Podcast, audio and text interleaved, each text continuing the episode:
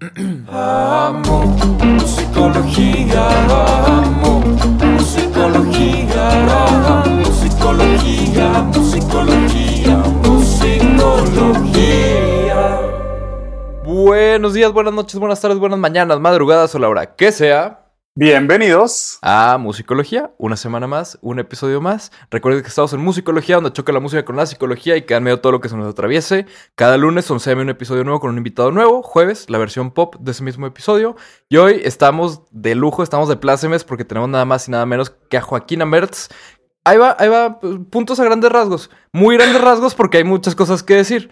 Pero Joaquina es compositora, egresada de Berkeley, ahí humildemente. Cantante, poeta, locutora y activista social. La encuentran en plataformas de streaming como Joaquina Mertz y en redes como Joaquina Mertz, todo pegado con Q, U y Z. Empieza, o sea, su proyecto, o sea, como lo que tenemos en Spotify y todo, se lanza en 2017 y es de Ciudad de México. Joaquina, ¿cómo estás? Muy bien, muchas gracias. Muy bien emocionada de estar aquí. Qué gusto, qué gusto, nos da muchísimo gusto. La verdad es que nosotros estamos emocionados. ¿Tú, Borrego, cómo estás?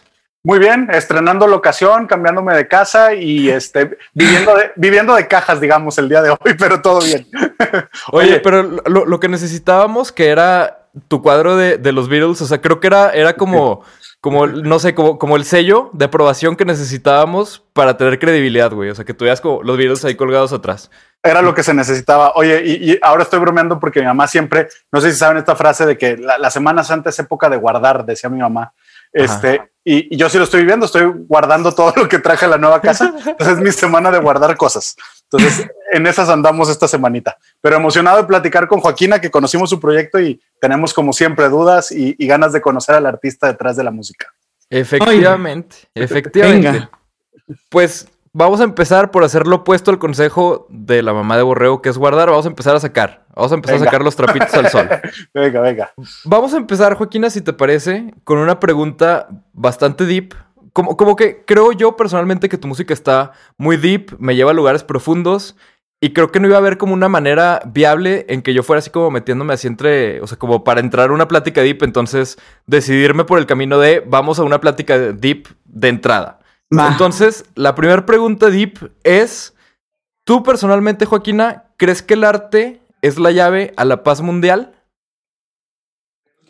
Eh, sí, es que, no sé, es una, no sé, siento que es una pregunta complicada porque eh,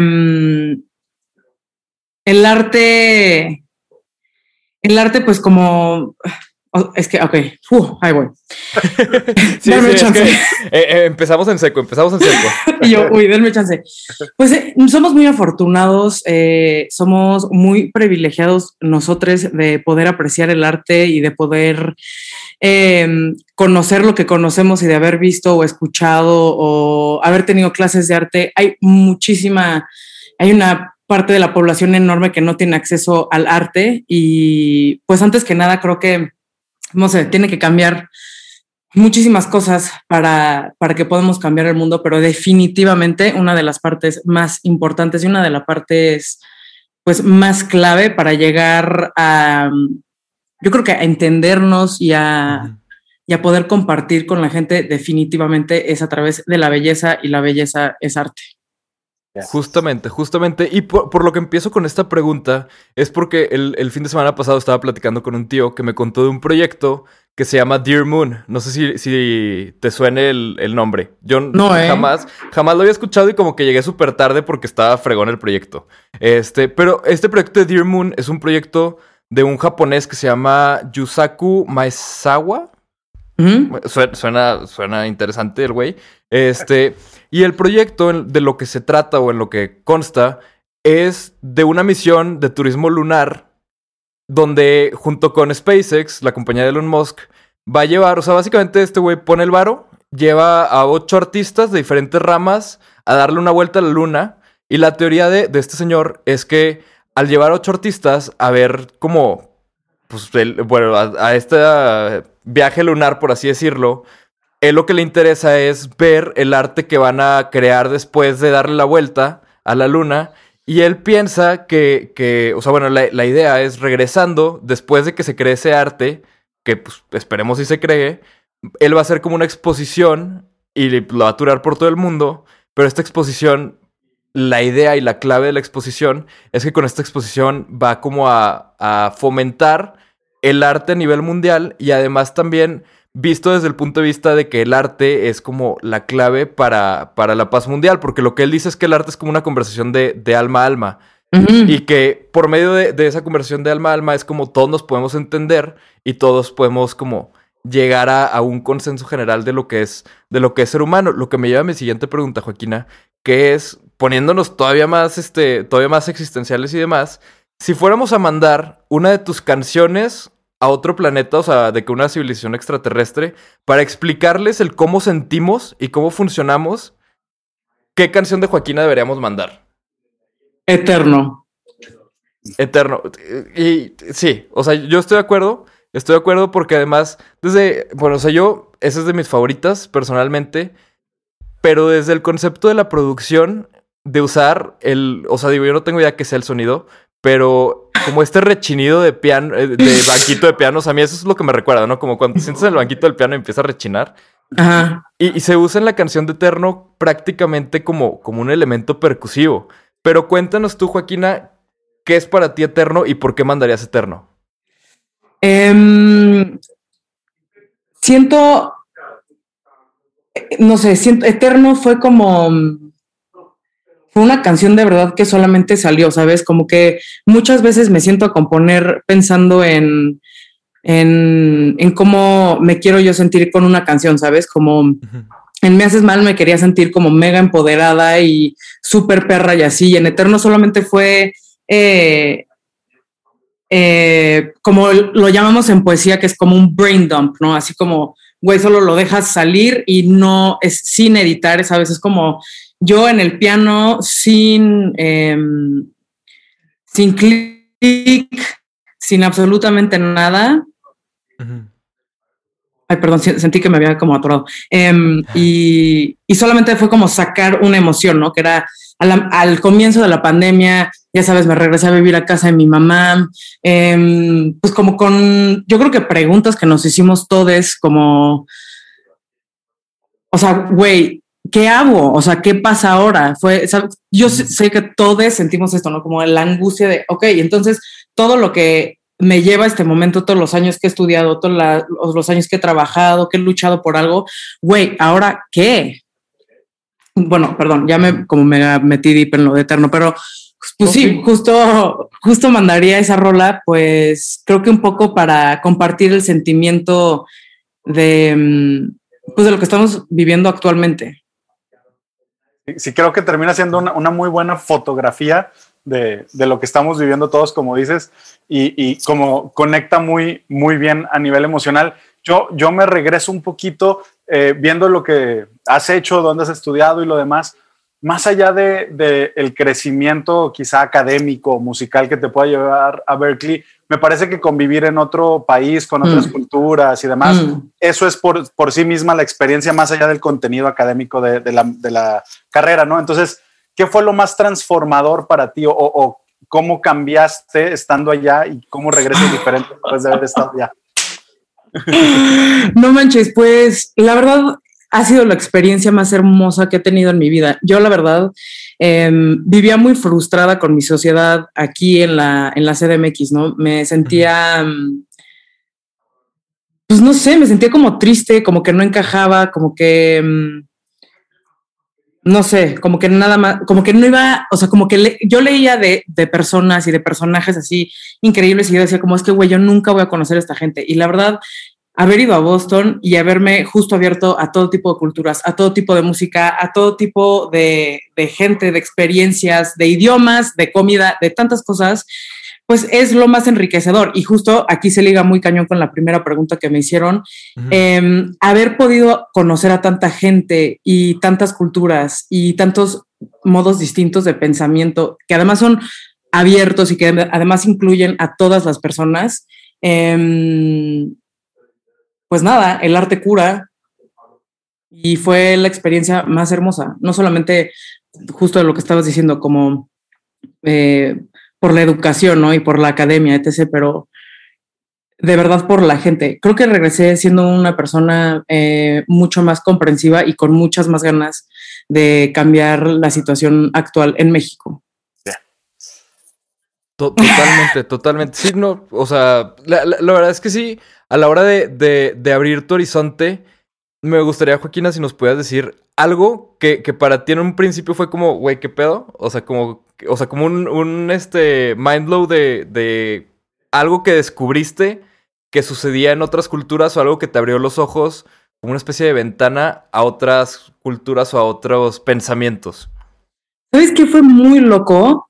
Em, convivir mucha gente en Berkeley, pues, y sobre todo en Estados Unidos o cuando te vas a vivir a otro lugar, como que justo regresas a, tu gente, ¿no? Entonces los mexicanos con los mexicanos, eh, luego los latinos con los latinos, los israelíes con los israelíes, em, pero lo que era muy, lo que fue increíble de haber entrado a ese mundo es que te puedes conectar eh, con gente de otra cultura y lo que fue increíble es que casi todos tenemos los mismos gustos, ya sabes, ir a echarte un cafecito y platicar con tu gente, con tu cigarrito, pero entonces, ¿qué onda con el vinach y la sobremesa y como la, pues las ganas de compartir? Eso fue lo que fue increíble. Más bien, en vez de, de, sentirme ajena a otras culturas, más bien me, sentía parte de, porque pues, hacemos lo mismo, que es loquísimo. Nos sentimos tan distintos y somos idénticos. Sí, cambia lo que está en el plato, pero no lo que queremos hacer mientras estábamos comiendo la platita, la conexión y demás. El acá, el chiqui, justo. sí, claro, claro. Oye, oye, Joaquina, a, mí me queda esta cuestión. Le decía a Pablo cuando te escuchaba, digo, yo, yo aquí soy el que menos sé de música, entonces cuando te escuchaba yo trataba de decir, bueno, yo cómo le explicaría a alguien qué, qué música hace Joaquina. O sea, ¿dónde, ¿dónde la ubico? ¿Cómo? Sin caer en esta cuestión de etiquetas o encasillar o demás, como que le decía a Pablo, pues es que poesía, pero musical, pero diferentes ritmos y, como que iba de un lado al otro y como que no sabía dónde poner tu música. ¿Cómo, le explicas a los demás qué tipo de música haces o qué arte haces con tu música? Ay, no, qué loco. La verdad es que yo también he estado Oh, es horrible porque ya sabes, para que te metan a playlists y toda la jalada es como, güey, pero ¿qué haces? Y es que es muy difícil para mí porque he tenido una educación, o sea, llevo más de 20 años estudiando. Empecé con música clásica, después me fui al blues, después me fui al jazz, después, después me fui al folclore eh, latinoamericano, pero siempre canté RB, pero siempre canté Neo Soul. Em, entonces, la neta, yo creo que es pues, una mezcolanza ahí de todo. y eh, es que siento yo personalmente, al escucharlo, yo siento que esta mezcolanza se debe a que a la hora de hacer música no estás tratando de, de hacer música para un género o de hacer música para ponerla en una playlist, sino que estás tratando de usar tus medios y tu conocimiento para contar y narrar lo que quieres decir. Y siento que un gran ejemplo de eso es la canción de Me Haces Mal. ¿Por qué? Porque tiene estos momentos como de tensión súper cabrona que luego se, se, suelta y te da otra perspectiva y luego regresa la tensión. O sea, a mí lo, a la hora de escucharlo, lo que más me recordó fue esta teoría de, de la bomba bajo la mesa de, de Hitchcock, que pues es, el máster de, de la tensión, ¿no? Y él lo que decía era que tenías dos opciones como cinematógrafo de cómo hacer como una escena donde estuvieran dos personas platicando y fuera a explotar una bomba. Que la opción número uno era pones una toma donde salgan dos güeyes platicando, dos personas platicando, abajo pones una bomba y todos están viendo cuánto le queda la bomba, ¿no? Y es como, ok, todos saben que hay una bomba, saben que va a explotar, ni modo. Y eso no crea tensión. Pero la opción B es de enseñarle al público que hay una bomba abajo de la mesa, poner un mantel en la mesa y que los que sepan que hay una bomba sean el público, y la bomba prácticamente. Y las dos personas platicando no saben. Y ahí puede hacer una tensión increíble, así sea en 15 minutos, 20 minutos, hace una tensión increíble. Y creo que esa tensión fue algo que lograste en la canción de Me Haces Mal. Pero me gustaría preguntarte, Joaquina, ¿cómo nació la idea de esa canción y cómo fue el storytelling que fuiste desarrollando con esa canción en específico? Pues ve, esa canción, yo trabajo, yo tengo con dos personajes con los que trabajo mucho aquí en México y que admiro musicalmente muchísimo. Iván de la Rioja, que tiene su proyecto y que también está con Daniel Me Estás Matando, y Santiago Mijares, que es, eh, tenía esta banda que se llama Big Big Love, Ahorita toca con Neil Jesus, con Bengala, con Petita, o sea, con todo mundo. Ajá. Y pues nada, me metí al estudio con Iván hace muchísimo tiempo, yo creo que hace como tres años, y estábamos trabajando con Daniel Cepeda y Daniel sacó el beat, ¿no? De la primera parte, que es como así un, una vaina ahí bien loca. Sí, sí. Y, y empezamos a sacar unos acordes, Ivy y yo ahí como medio darks, y empezamos a escribir la rola juntos. Y la dejamos así como dos años, no hicimos nada con ella. Y cuando regresé a México fue como, güey, esa rola neta estaba bien chida, tiene un beat muy chido, podemos hacer algo ahí muy loco. Y pues ya, ahora sí nos metimos bien al estudio. Otra vez eh, Daniel Cepeda, Ivy, Agustina Ayala y yo. Y pues básicamente fue como agarrando ahí, pues como más cuerpo y justo más esta idea de tensión y relajar, pero luego vienes con el rap y no sé qué. Entonces, la verdad fue en el, en el estudio donde más agarró cuerpo. Y, y- y además creo que tiene esta parte de que donde se suelta la tensión es en el dónde vamos a parar. O sea que es como se suelta la tensión, pero no suelta la tensión porque las cosas estén bien. Se suelta la tensión porque ya te resignaste de cierta manera, ¿no? Adiós, ya. Sí, sí, sí, sí, exacto. Y hablando de producción, o sea, bueno, hablando como de la parte técnica detrás de, me gustaría pasar también a platicar de la canción de Santería. La, la- la santería es un, un tema vasto. Vasto porque hay en muchas culturas y, y se va relacionando diferente a muchas culturas. Yo desde que vi el nombre de la canción, a mí me tocó en la universidad, uno de mis proyectos finales fue hacer, me, me daban como, no sé, seis opciones de diferentes géneros, todos rarísimos que nunca había escuchado, y tenía que hacer una composición en ese género, ¿no? Y Ajá. uno de los géneros era santería cubana, entonces tuve que investigar un chingo de qué era la santería y de cómo funcionaba y todo para poder componer algo en ese estilo. Y da la casualidad de que está la canción de santería y además también en la producción usas el, el batá, que es el tambor como de... El, el típico tambor de los rituales de, de santería. Es como el, el obligado, por así decirlo, de, de la santería. Entonces, me gustaría que nos contaras, Joaquina, cómo sale la idea de hacer esta canción de santería y cómo fue la realización de la canción para que sea lo que es hoy en día que podemos escuchar. Em, ok, fui al ceremonia, pues de cuando, de cuando habían, ¿no? ya sabes. y estaba, yo la verdad como que no era mucho de festivales, me causaba mucho miedo, pero X, voy al ceremonia, dije, ya, se me tiene que quitar esta fobia y pues vi a bandas bien chidas, pero estaba, yo la neta iba con un cometido. Yo dije, yo voy a ver a la Rosalía y obviamente además iba Tac y los demás, pues a ver qué pasa, viejo. Llego a ver a la pinche Rosalía diosa, o sea, porque la neta sí es diosa y genia, y el set para empezar estaba increíble, ¿no? Traía sus cantadores y nada más traía al guincho como haciendo unas madres, bailarinas y ella, no hay más, ¿sabes? Y entonces, en uno de los pregoneos que tiene, o bueno, como del call and response que tienen sus cantadores, empiezan a hacer como justo hablar como de ese tema, ¿no? Como de brujería y no sé qué, y neta me quedé, o sea, como que hace mucho no escuchaba algo vocal que me emocionara tanto, ¿no? Entonces ya, la verdad es que me, me, o sea, acabo Rosalía, me quedé como muy con la idea de eso y ya ahí en el paso del ceremonia como que empecé a, a, como escribir del tema y como con unas melodías y al día siguiente me siento en el piano, pum, vale, la saco, justo mi idea era como hacer algo armónicamente hablando como muy latino y también la melodía. Entonces ya se la, se la mandé a Iván y la neta estuvimos muchos meses así pensando qué íbamos a hacer, porque Iván solamente la quería dejar a piano y voz. O sea, dijo como, no, güey, esto así se va a quedar, que la neta también creo que hubiera estado muy chido. Pero yo lo presionaba y le decía como, no, Ivy, no, Ivy, no, Ivy, tenemos que hacer algo como un poco más, no sé, gangsta, como no sé, saca ahí tus, tu, saca tu equipment, baby. Y entonces ya, saca todo su rollo, elige, y me empezó a mandar como unas, como unas cosas y al final, obviamente, ese maldito genio sampleó eh, Aguanile y esos son justo Lo- los batás que se escuchan. exactamente. Y ya, eso es todo. Y, y- y en la parte, y en la parte lírica, ¿cómo, ¿cómo fue el proceso en la parte lírica, en la parte de la poesía y la composición? Es que ya sabes, hijos de su maíz los hombres que nos traen, mira, en chinga, mano.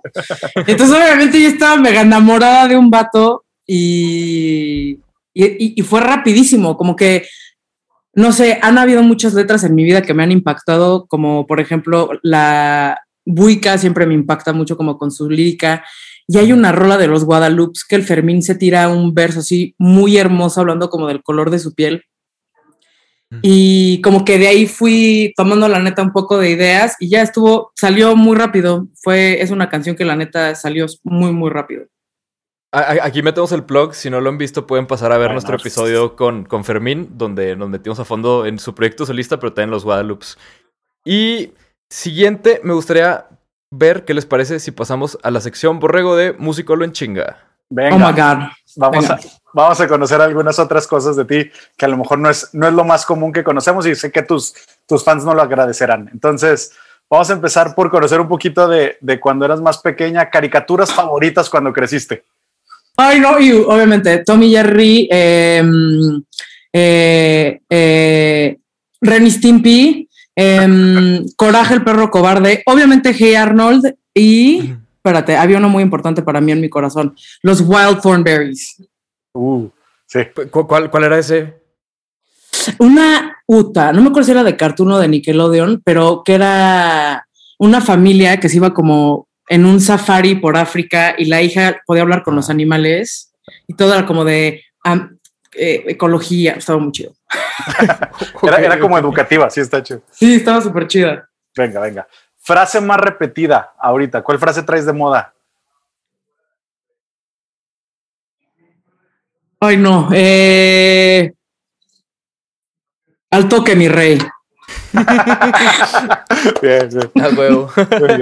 Este, ¿algún placer culposo o incongruente? O sea, que la gente dice, neta, ¿eso te gusta? O neta, no, qué gruesos están. Eh, amo el ASMR y me encantan los mukbangs.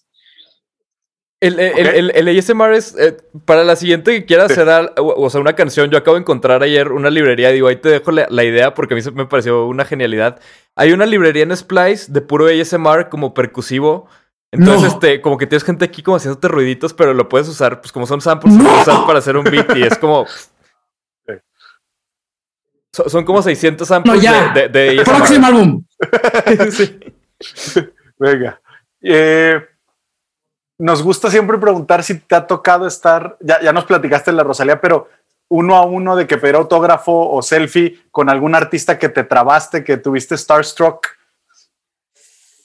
Ay, güey, obvio. O sea, cuando estaba trabajando en aire libre, no marchen que me dicen, Joaquita, tú eres la fan número uno, número uno de Kamasi Washington, vas a ir a entrevistarlo. ¿Qué? No mames. Güey, o sea, Obviamente, como, Ay, no, hasta mi gato se llama Kamasi por su culpa, ¿sabes? Como soy su fan.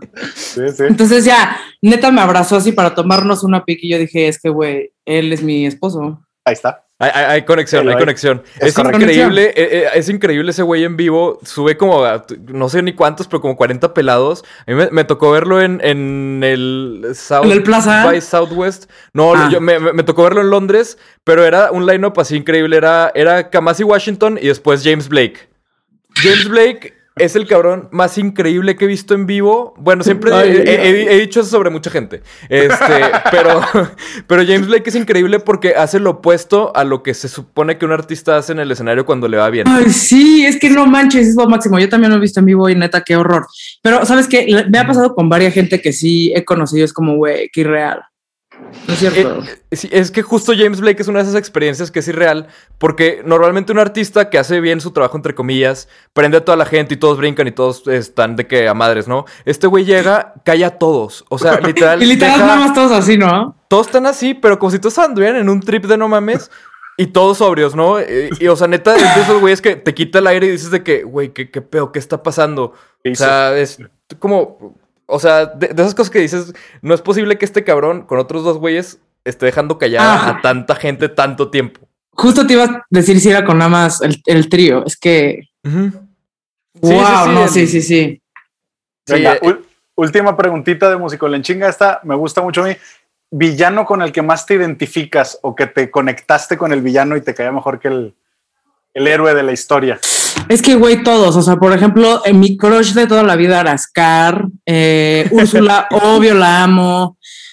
No sé, los villanos a mí se me hacen muy chidos. El Joker ahorita de Joaquín Phoenix, qué pedo. No Ah, sé, sí. amo a los villanos. Sí. Sí, sí, sí. Sobre todo el Joker de Joaquín Phoenix es, es increíble. Y la verdad es que también no, no- nos ayudó mucho primero el de Jared Leto, que yo no fui tan fan. Nos ayudó mucho como a bajar la vara y luego ya pasar al siguiente. O sea, mira, el- mira, mira cómo la dejaste. Güey, no, también es importantísimo el de Heath Ledger, que en paz descanse mi niño. Sí, no, por eso. Heath Ledger, o sea, es como que Jared estaba aquí. Luego Jared Leto y fue como que bajó la Ah. barra y luego Joaquín Ah. Phoenix. Me Ah, no, o sea, si eres como- Leto Iu. Sí, no sé por qué. Sí, sí, sí. O sea, es a lo, que- a lo que me refiero. O sea, si hubiera sido de, de, de este, de Heath Ledger a Joaquín Phoenix, hubiera sido un paso nada más, ¿no? Sí. Pero como fue primero de que Suicide Squad, que aparte está muy mal lograda, y luego fue Joaquín Phoenix en su película, fue como, pff, o sea. Digo, di- dicen que en el, que en el Cinder Code se reivindica. La neta, yo no he tenido como cuatro horas para sentarme a ver esa madre. Pero. No, Sí, o sea, yo con, con dos están pidiendo ya mucho de mí, de mi atención. Pero Sí, sí, sí. Un, un- día de esto se va a armar. ¿Les parece otra, otra pregunta antes de, de pasar? Ya hablamos de la música, Joaquina. Me gustaría platicar ahora un poquito de la parte visual, de la parte de los videos. A mí me dio la impresión de que tus videos es lo- las imágenes que se te venían a la mente mientras hacías la música. ¿Voy bien o me regreso? En algún... más o menos. No, ahí va, ahí va, ahí va, ahí va, ahí va. Ok, Ah. ahí va. Ah, ¿y yo te cuento? Sí, venga, Sí, venga. sí, sí. Cuéntame, no, cuéntame. pues, la verdad, em, em, pues también eh, los videos fueron hechos durante la pandemia, entonces, pues justo decidimos que no iba a haber más, más gente ahí y que lo íbamos a hacer en casa. Además, dúo dinámico, Iván de la Rioja con su novia Inés Monk, que es la que hace todos los videos en materia rosa.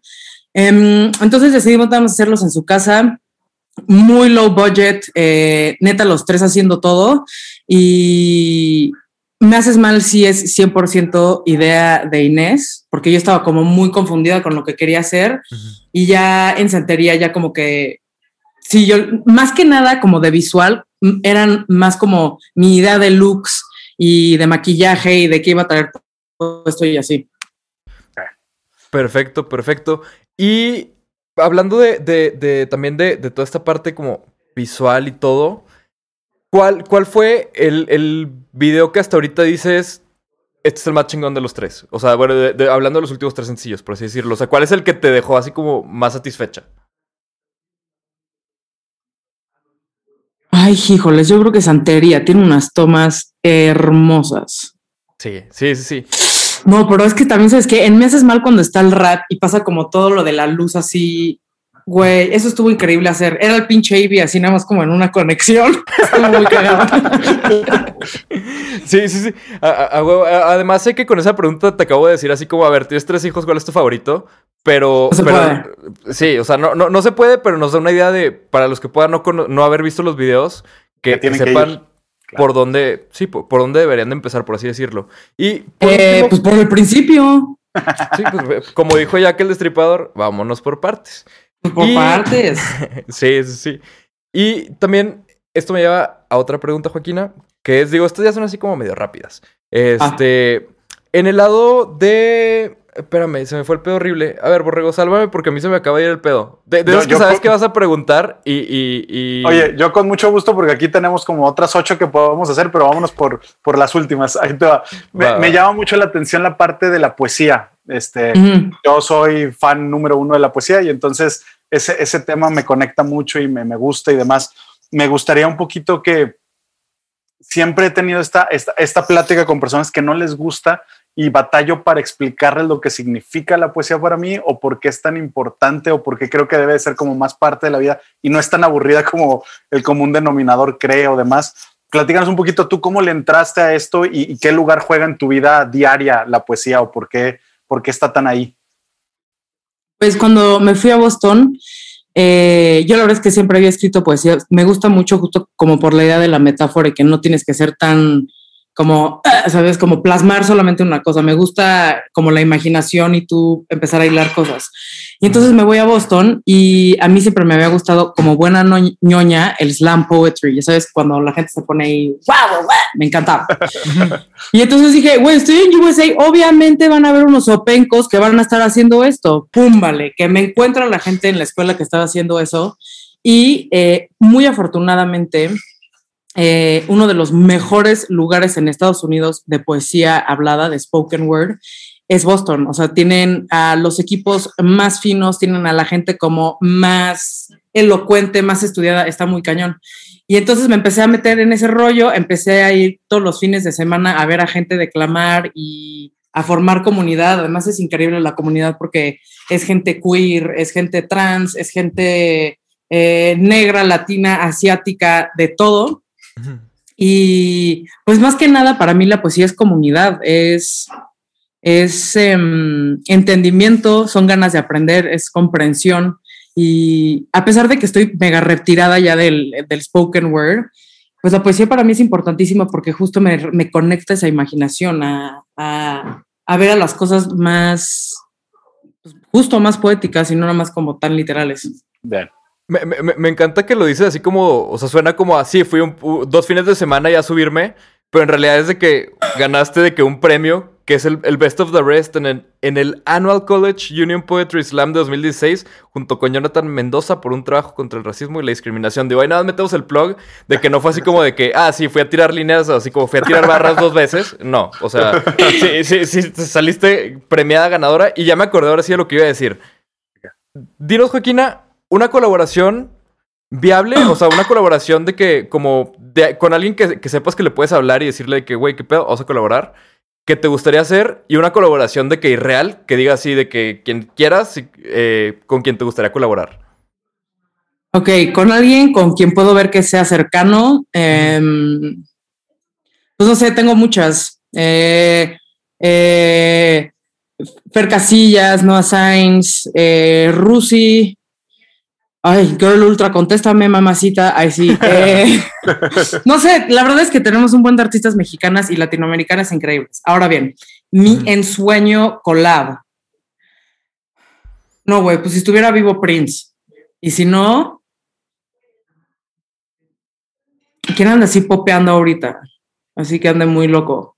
La, la mm. Rosalía, ¿no? no, no sé si la Rosa.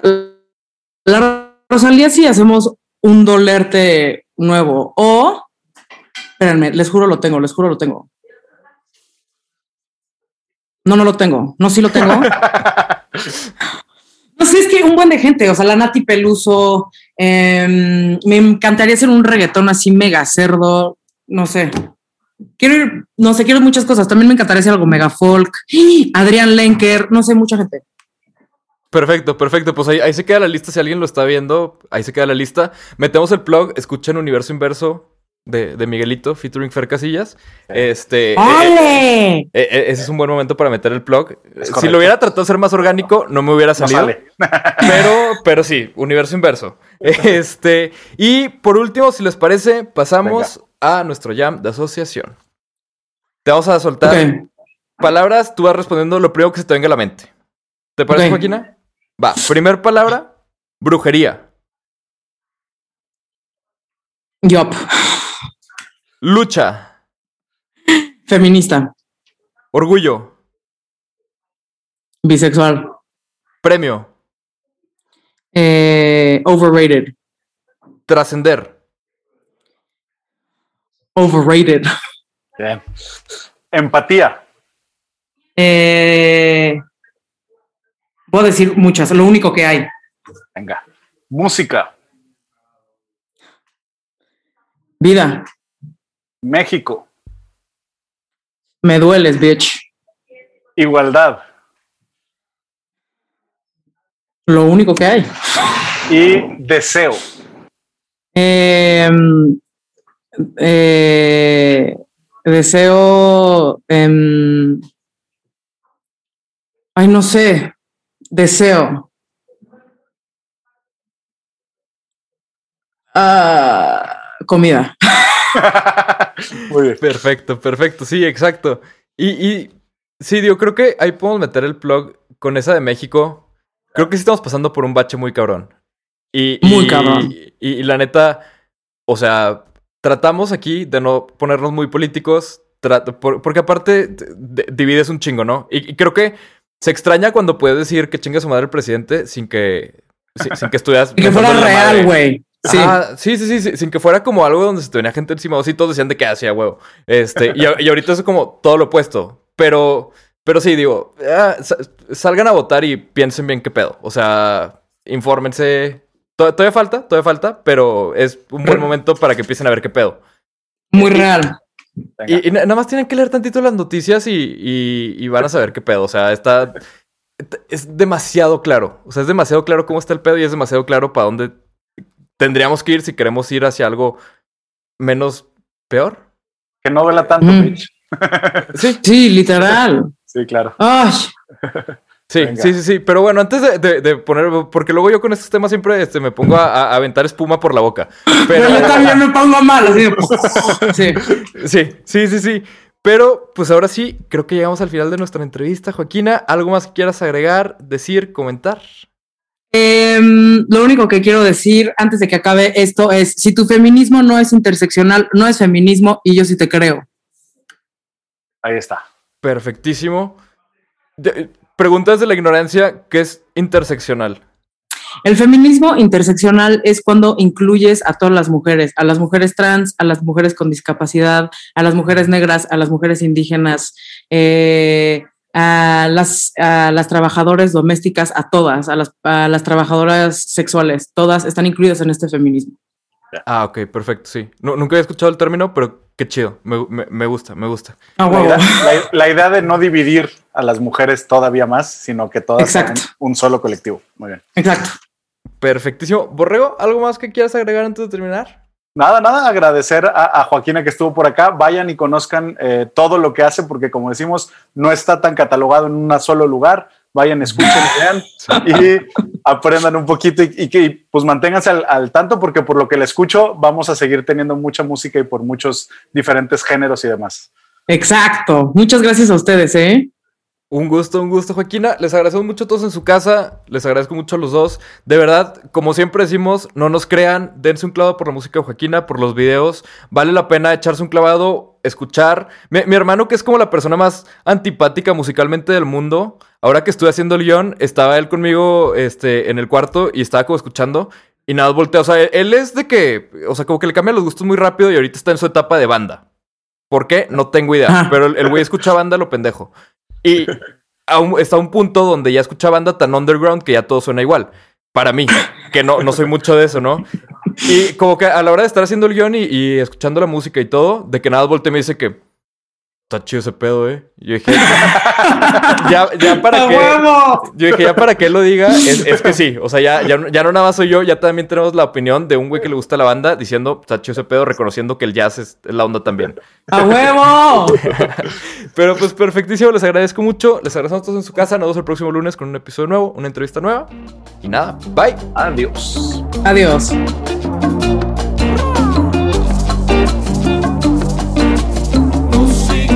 Musicología.